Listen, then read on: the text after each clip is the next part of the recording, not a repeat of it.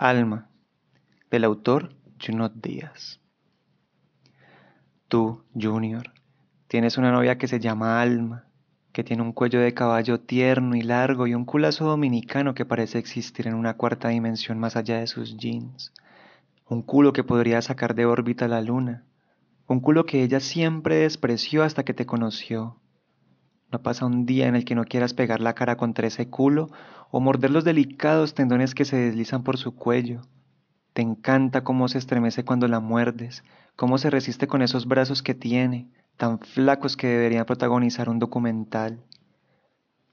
Alma estudia en Mason Gross. Es una de esas alterlatinas que escuchan Sonic Youth y leen cómics, y sin la cual posiblemente jamás hubieras perdido tu virginidad.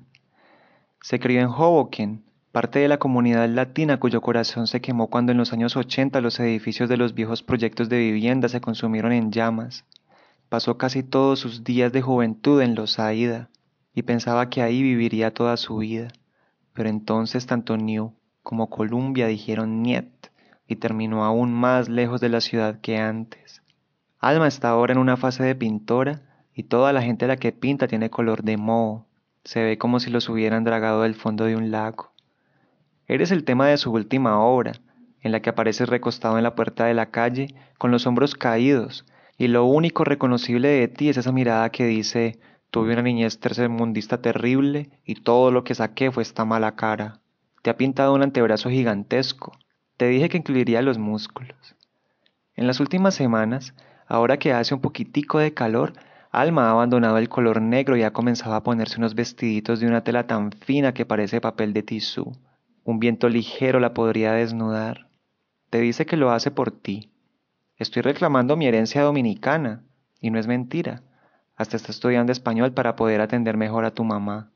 Y cuando la ves en la calle, pavoneándose y pavoneándose, sabes exactamente lo que está pensando cada tigre que le pasa por el lado, porque tú también estás pensando exactamente lo mismo.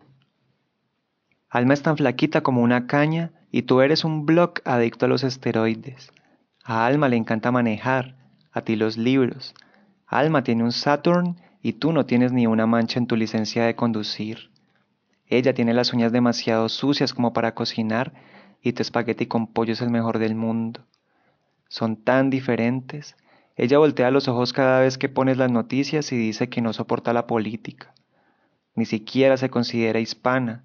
Se jacta ante sus amigas de que eres un radical y un domo de verdad aunque en el plátano index no apareces ni en el último lugar, Alma siendo solo la tercera latina con la que has salido. Alardeas con tus panas de que ella tiene más discos que ninguno de ellos y que cuando singan ella dice vainas terribles como una blanquita. Es más atrevida en la cama que ninguna de las jevas con las que te has acostado. La primera vez que estuviste con ella te preguntó si querías venirte en sus tetas o en su cara, pero aparentemente te faltó alguna lección en tu adiestramiento varonil y le dijiste, Mmm, en ninguna de las dos. Por lo menos una vez a la semana se arrodilla en el colchón frente a ti y mientras con una mano se jala sus oscuros pezones, con la otra te toca sin dejar que la toques, sus dedos sobando su suavidad y en la cara una desesperada y furiosa expresión de felicidad. También le gusta hablar cuando hace de mala y te susurra, te encanta mirarme, ¿verdad? Te encanta escucharme venir y cuando termina suelta un gemido largo y demoledor y solo entonces te permite que la abraces mientras te restriega sus pegajosos dedos en el pecho. Sí, es algo así como de atracción de polos opuestos, como de sexo estupendo y de no pensar. Es maravilloso, maravilloso. Hasta que un día de junio Alma descubre que también te está cingando una bella muchacha de primer año llamada Laxmi. Se entera de la rapadera con Laxmi porque ella, Alma, tu novia, abre tu diario y lo lee. Por supuesto que lo sospechaba.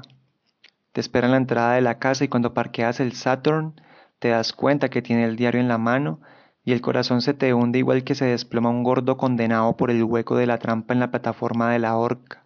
Te tomas tu tiempo para apagar el carro y por poco te ahogas en una tristeza pelágica. Tristeza porque te descubrieron, pero también por el hecho incontrovertible de que jamás te perdonará.